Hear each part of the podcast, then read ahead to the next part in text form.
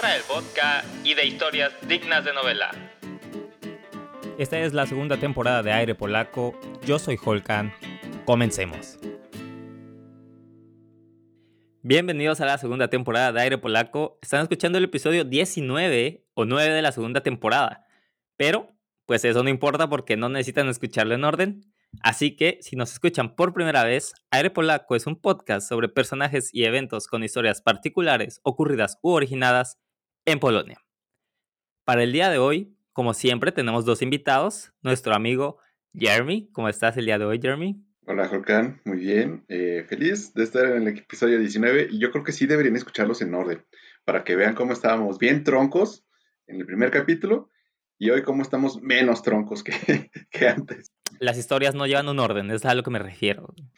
Pero sí, es verdad. Si nos escuchan por primera vez, ojalá sea el último. y por segunda ocasión tenemos a Asael. Asael, ¿qué tal el día de hoy? Hola, muchas gracias por invitarme. Como siempre, es un gran gusto estar en tu gran programa, Holky. Un gustazo que estés de vuelta, amigo. Bueno, entonces, empezamos con la historia del día de hoy. ¿Listos? Ready. El Florida Man U Hombre de Florida, es un meme famoso por ahí del 2013, que, por si no le suena, era básicamente una serie de links o screenshots a noticias y artículos sobre delitos o eventos inusuales que ocurren en Florida, en las que se mencionan a un tal Florida Man en su titular. Las historias suelen llamar la atención porque indican que existe una supuesta notoriedad de que en Florida ocurren eventos extraños e inusuales. Pero, aunque este fenómeno pasa en todos lados, los de Florida suelen ser muy particulares, siendo que han sido los reyes de los titulares de noticias más irreverentes hasta que llegó su némesis, su digna competencia de Europa, el Polish Man. Y justo hoy veremos nuestra muestra de estos hombres capaces de competirle al mítico Florida Man. Eh, yo no había escuchado hablar de lo de Florida Man. Voy a, a googlearlo ahorita mismo. Mira, Ahí te van una serie de, noticias, o sea, nada más los titulares. El Florida Man agarró a golpes un cajero porque le dio mucho dinero, güey. Esa es una noticia ah, real. Cualquier hombre de Florida puede ser. Sí, sí, sí. Florida cualquier hombre. Exacto, o sea, cualquier noticia estúpida, literal, pon Florida Man, tu fecha de nacimiento, hay una noticia aleatoria, güey. Ay, pues sí. ¿Qué, qué sale en el tuyo, Jeremy? Dice, un hombre es arrestado por orinar eh, desde un carro, huyendo de la policía, güey. ¿Ves? ¿Ves? Tiene sentido, güey. Eso es Florida Man, güey. No importa cuándo lo pongas, Florida Man tiene una noticia para ti, güey. Por eso es mítico, güey. Entonces, ya que establecimos las bases de que tiene un némesis, eh, hoy vamos a ver uno de estos famosos casos del Polish Man. Polish Man. Para ver cuáles son los contendientes. Bien, pues. Nuestro primer contendiente del día de hoy tiene la siguiente historia. Marzo del 2003. Un estudio de Australia clasificó el trabajo no remunerado en el hogar, o como nosotros le conocemos, el quehacer, oficialmente como una actividad potencialmente de alto riesgo y potencialmente mortal. El estudio, realizado por investigadores de la Universidad de Sydney, encontró que de 296 muertes por tareas domésticas durante el periodo de cuatro años, los hombres tenían 10 veces más probabilidades de sufrir una lesión fatal que las mujeres. Las muertes de hombres representaban el 83% del total de las muertes por trabajo en la casa, donde las actividades más comunes que resultaron en lesiones fatales fueron las reparaciones del hogar, la jardinería y el cuidado del automóvil. Esto nos lleva a la verdadera primera historia, localizada en diciembre del 2012, donde un hombre de nombre Tomasz Pachkowski reportó que su esposa, en un claro acto de abuso marital, le pidió ayuda en las tareas del hogar justo antes de que él se fuera a trabajar. Y me voy a tomar la libertad de citar lo que dijo nuestro amigo Tomasz. Encendí el canal de boxeo en la televisión, abrí una cerveza y con lágrimas en los ojos comencé a planchar. Bueno, no dice lo de lágrimas en los ojos, güey, pero sonaba chido. Pero bueno, continúo la historia. Comenzó a planchar. Realmente me estaba involucrando en el boxeo y la verdad es que no estaba pensando en lo que estaba haciendo. De repente sonó el teléfono y arruiné las cosas. Oh, no. Jeremy y Asa. ¿Qué vino después? el señor contestó el, eh, la plancha en vez de, del teléfono, ¿no? Efectivamente, la respuesta es, en lugar de agarrar el teléfono, agarré la plancha y la puse en mi oído. La línea caliente, ¿no? Al darse cuenta de su error, nuestro querido Pachkovsky, y con el que nos podemos empatizar, eh, corrió al baño a buscar agua pero en camino se golpeó la cabeza contra el marco de una puerta, añadiendo ahora también una herida sobre su ojo izquierdo. Demonios, güey. O sea, y fue al hospital, güey. O sea, el doctor se estaba riendo, ¿no? claro que sí. El doctor así, ¡eh, eh, toma una foto con, con este sujeto, güey, con el no, aparte, sí, toma, toma, una foto con él y llámala a la prensa, güey. Porque pues a huevo supimos esto por ellos, güey. Y ese es nuestro primer contendiente, nuestra primera muestra de que existe un Polish man. ¿Un Tomás? ¿Cómo se llamaba? Tomás Pachkovsky. Tomás, Tomás. Tomás, un Tomás. Y bueno, la siguiente nota nos da una historia con un toque parecido a uno de los clásicos de Steven Spielberg, pero en versión polaco, con poco presupuesto, de la película La Terminal. O, como le dirían en polaco, Terminal. El Polishman de la segunda historia tiene de nombre Robert Pajelski, un hombre de 44 años que se quedó perdido, entre comillas, en el aeropuerto de Sao Paulo, en Brasil, durante 18 días. Eh, dicho acontecimiento cautivó al público brasileño en cuanto se dieron cuenta, que si me preguntan, suena que no fue tan rápido. La historia del señor Pajelski es sencilla. Él es un mecánico con sede en Londres según los informes, aterrizó en el aeropuerto de Sao Paulo el 17 de junio del 2011. Pero, una vez ahí, decidió que sin un vuelo de regreso, sin una palabra de portugués o un centavo a su nombre, no iba a aventurarse a salir. Que si me preguntan a mí, ya es bastante tarde para arrepentirse, ya estás ahí. Pero nuestro señor Pachelski dijo, pues que no, güey, que él no iba a salir porque no sabe nada, güey. Y en lugar de salir, nuestro querido Polishman se instaló un campamento en uno de los bancos del aeropuerto y esperó. Esperó supuestamente a un amigo, amigo que nunca llegó. Solo e incapaz de comunicarse con los demás, el señor Pajelski hizo todo lo posible por ponerse cómodo. Los limpiadores del aeropuerto, preocupados, comenzaron a cuidar al hombre que solo les podía responder lo siguiente. I am Poland. es lo único que decía nuestro señor Polishman, güey. Por lo que inmediatamente y con toda lógica, los brasileños no dudaron en llamarlo el alemán.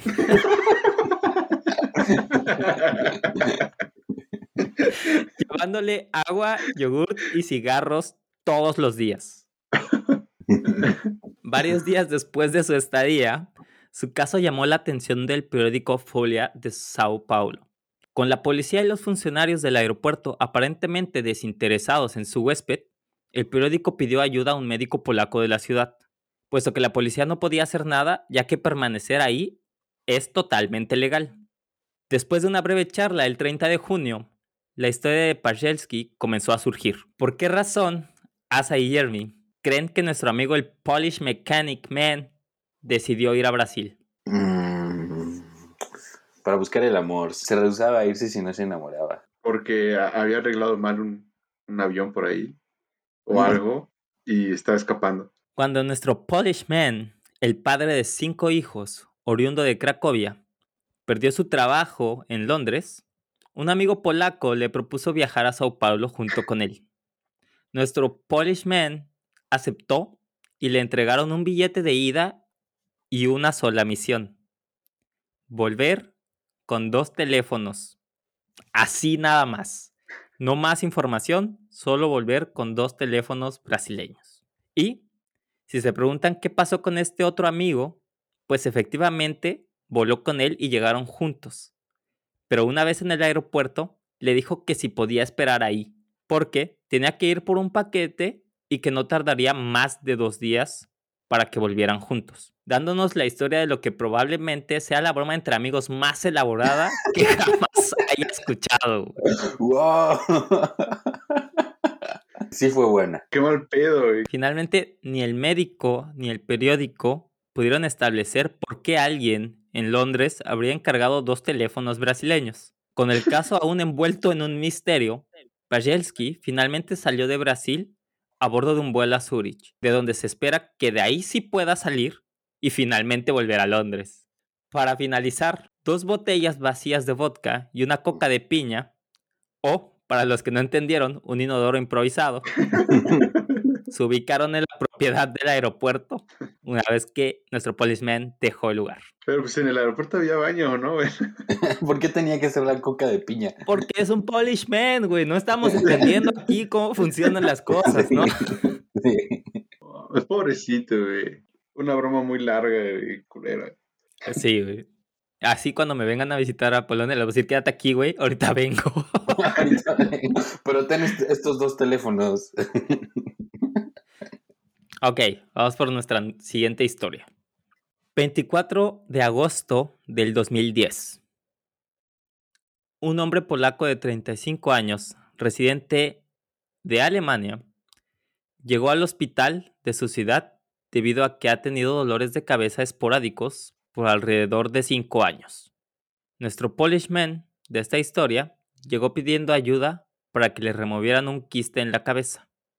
Ahora, Yerme Yasa, con el contexto que tenemos de los Polishmen pasados. Y si fueran médicos y recibieran a este paciente, ¿qué esperarían? ¿Tendrá, ¿Tendrá piojos por ahí? Piojos muy avanzados, ¿no? Este hombre polaco, como les dije, pasó años con dol- dolor de cabeza por un quiste. Dicho quiste era de calibre 22, estaba hecho de metal y tenía forma de bala. Por lo que los médicos decidieron, en efecto, quitarle el quiste metálico y, acto inmediato reportarlo a la policía. La policía no pudo sino elogiar la fuerte constitución del hombre y hacer, y hacer pública la declaración del Polishman, que fue la siguiente. Nos dijo que recordaba tener dolor de cabeza, pero que en realidad no era él de los que iban al médico. Nuestro querido hombre polaco recordó que había recibido un golpe en la cabeza alrededor de la medianoche en una fiesta de Año Nuevo en el 2004 o 2005.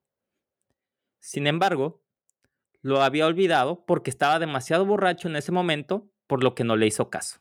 La policía entonces dijo que no estaban tratando el incidente como sospechoso, pues, ya que la bala podría haberse alojado en su cráneo cuando un inconsciente cualquiera disparó un arma en celebración. Pudo haber sido un disparo al aire que le entró a la cabeza mientras bajaba, o sea, una bala perdida, dijo el policía.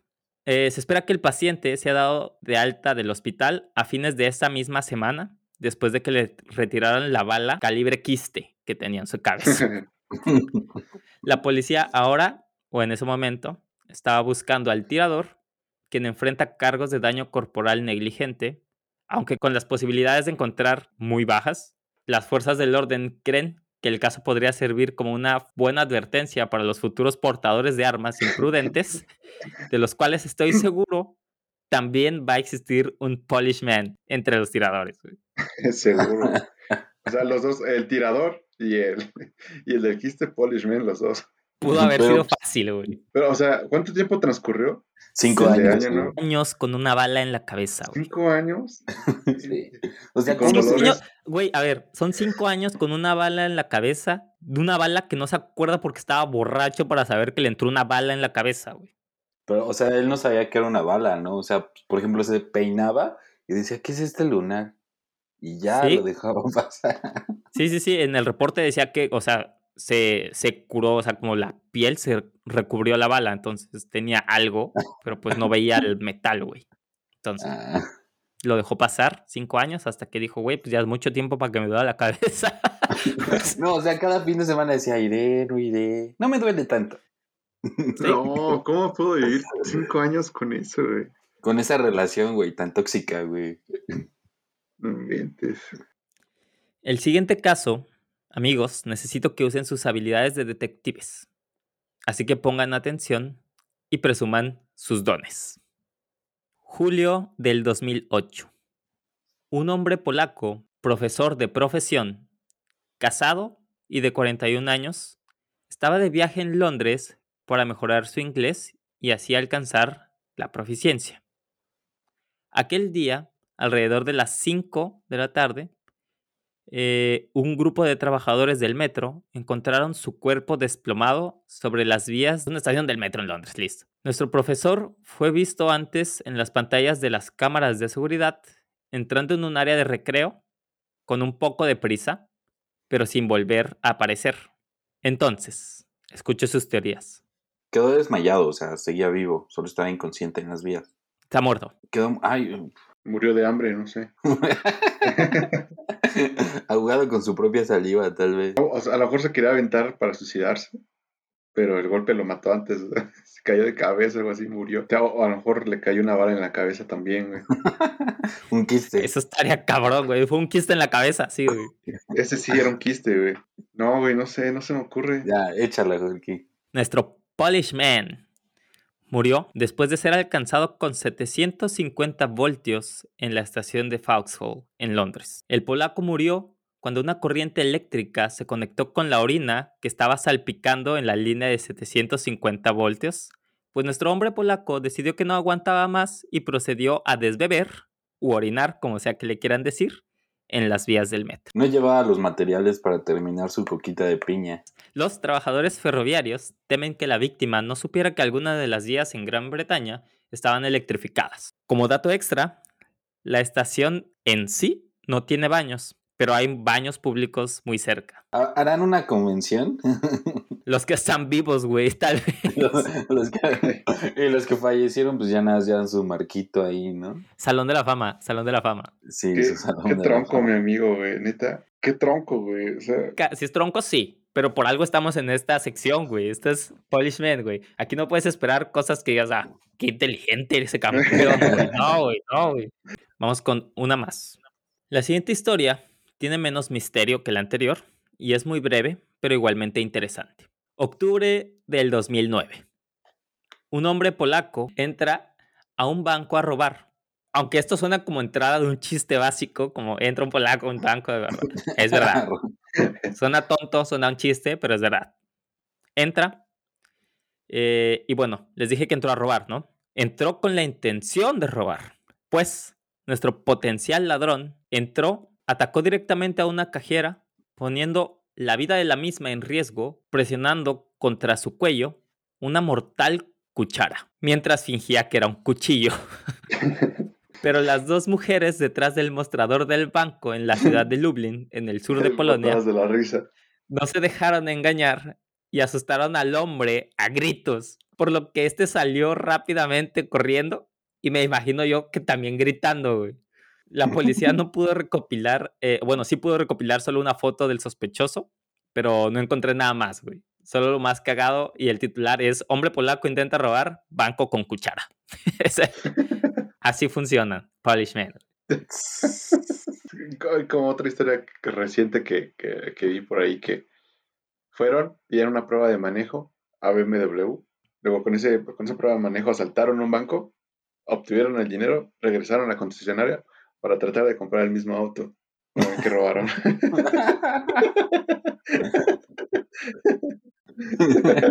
es que lo tengo que comprar, ya cometí un crimen. Fui por el dinero y A lo mejor lo hipnotizaron, ¿no? Su cuchara lo hicieron pensar que era, que era no un sé, cuchillo. un, un cuchillo. Él mismo se hipnotizó sin querer. En un tutorial de YouTube, ¿no? Se hipnotizó solo. ¿Cómo, cómo hipnotizar gente? Y pues agarró. Quedé hipnotizado. Se autohipnotizó. Me imagino ese güey despertando. Ah, not again. Corriendo en chinga, güey. O sea, despertando, pero ya estaba corriendo, ¿no? ¿Qué pido? ¿Por qué estoy corriendo? El mero sprint. Bueno, vamos por nuestra penúltima, penúltima historia. Y es, la siguiente historia plantea más preguntas de las que responde. Pero una cosa parece segura. Este hombre polaco se ganó a pulso su titular y aparición en este capítulo. Este hombre, individuo valiente, temerario o simplemente un Polish man de veintitantos años, de nombre Václav, navegó desde Papúa Nueva Guinea hasta el norte de Australia en una balsa de ramitas y palos, desafiando un ciclón y aguas infestadas de cocodrilos y tiburones, o como le conocen en Australia, agua, por lo que tiene bastante suerte de estar vivo.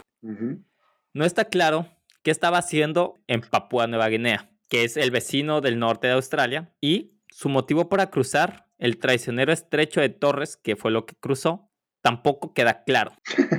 Alertado por los residentes de una de las islas de, las islas de Papúa que lo vieron navegar, las autoridades australianas enviaron un helicóptero y un barco aduanero en su búsqueda. Sin embargo, ninguno de los dos pudo encontrarlo.